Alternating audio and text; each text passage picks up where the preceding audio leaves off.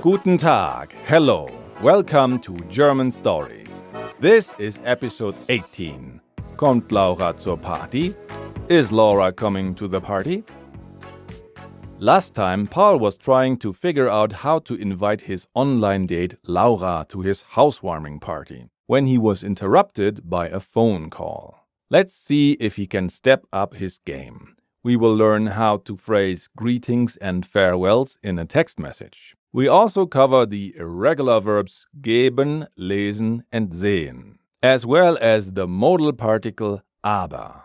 If you like what you are hearing, please consider posting our show on Facebook or your preferred social media platform. Thanks to awesome people like you, these posts really help us to spread the word about our show.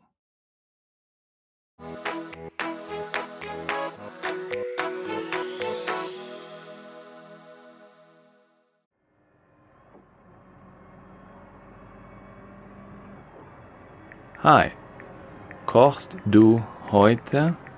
Ich habe Hunger. Was?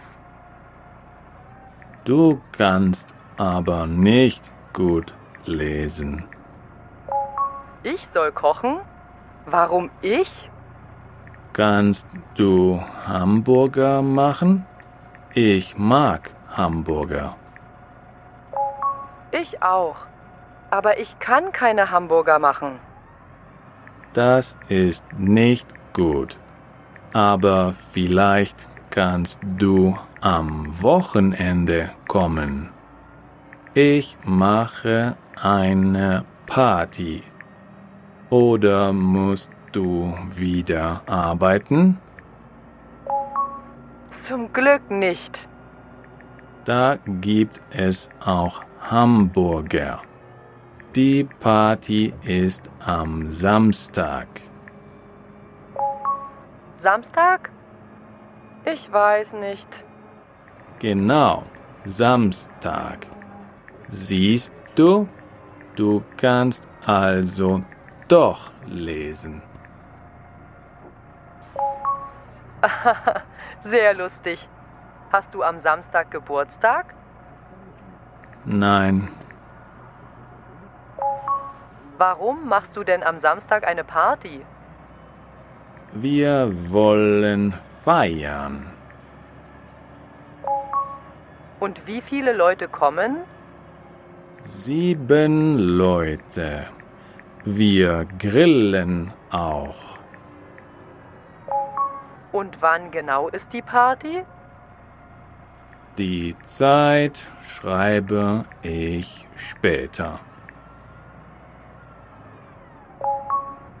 Na gut. Soll Tim auch kommen? Vielleicht mag Anna das nicht.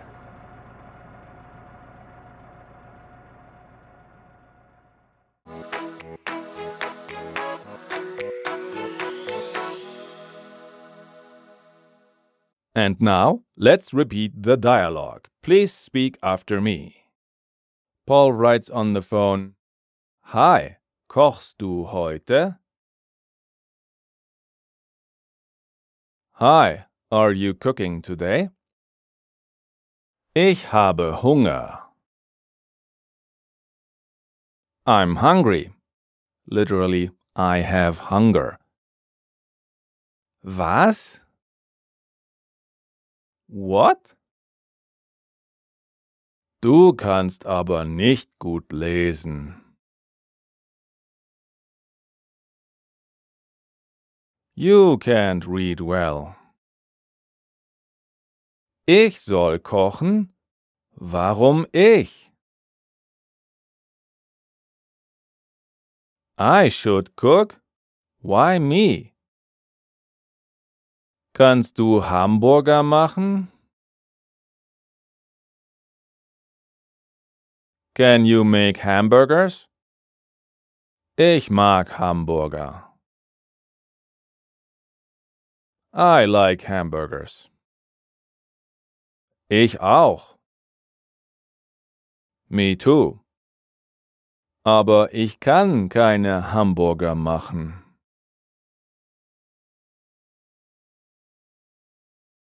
But I can't make hamburgers. Das ist nicht gut. That's not good. Aber vielleicht kannst du am Wochenende kommen.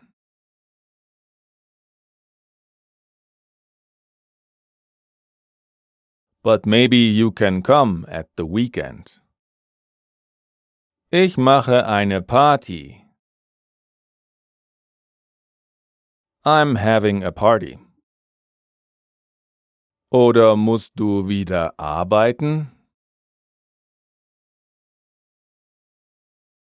Or do you have to work again? Zum Glück nicht. Fortunately not. Da gibt es auch Hamburger. There are also hamburgers there. Die Party ist am Samstag. The party is on Saturday. Samstag? Ich weiß nicht. Saturday? I don't know. Genau, Samstag. Siehst du? Exactly, Saturday. Do you see? Du kannst also doch lesen. So you can read after all. Ha ha, sehr lustig. Ha ha, very funny. Hast du am Samstag Geburtstag? Is it your birthday on Saturday? Literally, do you have birthday on Saturday? Nein.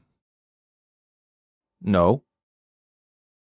Warum machst du denn am Samstag eine Party?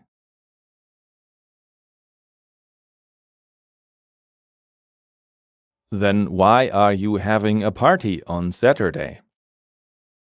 Wir wollen feiern. We want to celebrate. Und wie viele Leute kommen? And how many people are coming? Sieben Leute. Wir grillen auch. Seven people. We also barbecue. Und wann genau ist die Party? And when exactly is the party? Die Zeit schreibe ich später. I'll write the time later. Na gut. All right.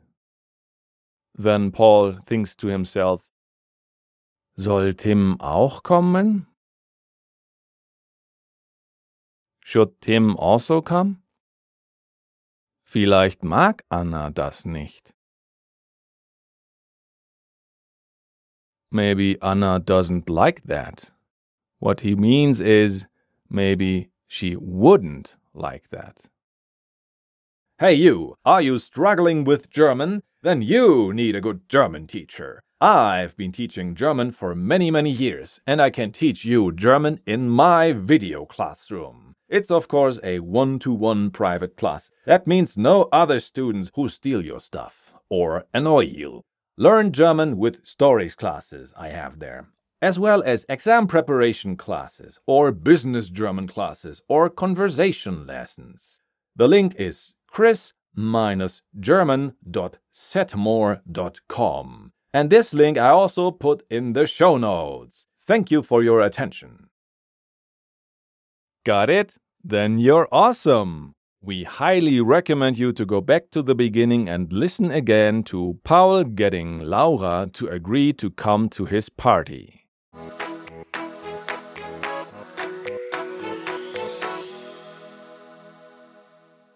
Let's look at today's little piece of grammar. First, we cover the irregular verbs geben, lesen, and sehen. Geben, to give, belongs to the group of irregular verbs with a vowel change from e to e. We only know the form er, sie, es gibt, he, she, it gives, because es gibt means there is or there are.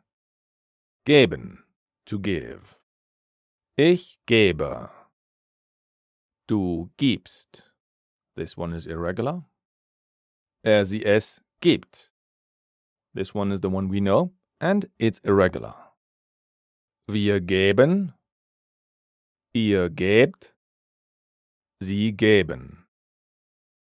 Lesen, to read, and sehen, to see, are both part of another group of irregular verbs with a vowel change from e to ie. Lesen, to read. Ich lese. This one is new. Du liest. This one is new and irregular. Er, sie, es liest. This one also new and irregular. Wir lesen. Ihr lest. This one's also new. Sie lesen. Sehen. To see. Ich sehe. This one's new. Du siehst. This one's new and irregular. Er, sie, es sieht. Also new, also irregular. Wir sehen. Ihr seht. This one is also new. Sie sehen. You can see that all these three verbs are irregular in the forms du and er, sie, es.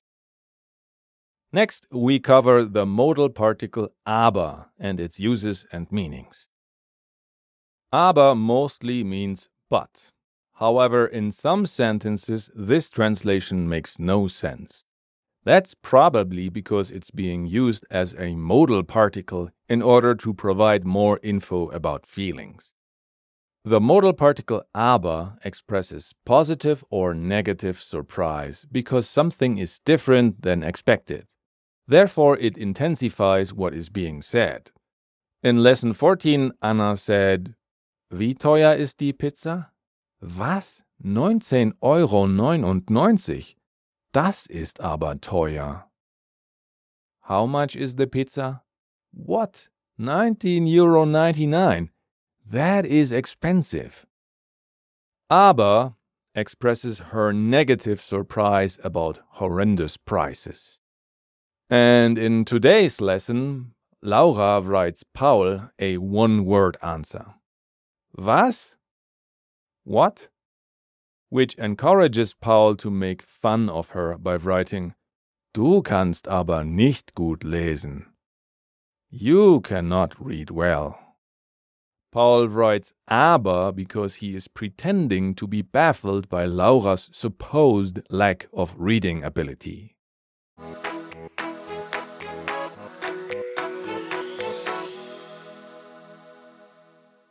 We hope you understood what happened in today's part of the story. In any case, let me summarize it for you. Paul is chatting with Laura again. This time he is not so clumsy. He invites her to his housewarming party and she accepts the invitation. But Paul is unsure. Should he also invite Tim? Maybe Anna wouldn't like that. What will he do? We will soon find out. Thank you so much for listening. Today's episode was written, directed, and produced by me, Christian Leuschner, the main man behind German Stories. The role of Laura was played by Anna Werle. The role of Paul was played by me. German Stories theme song by Esteban Del Pino. Visit our website at german-stories.com to get all the extras you need to speed up your German learning.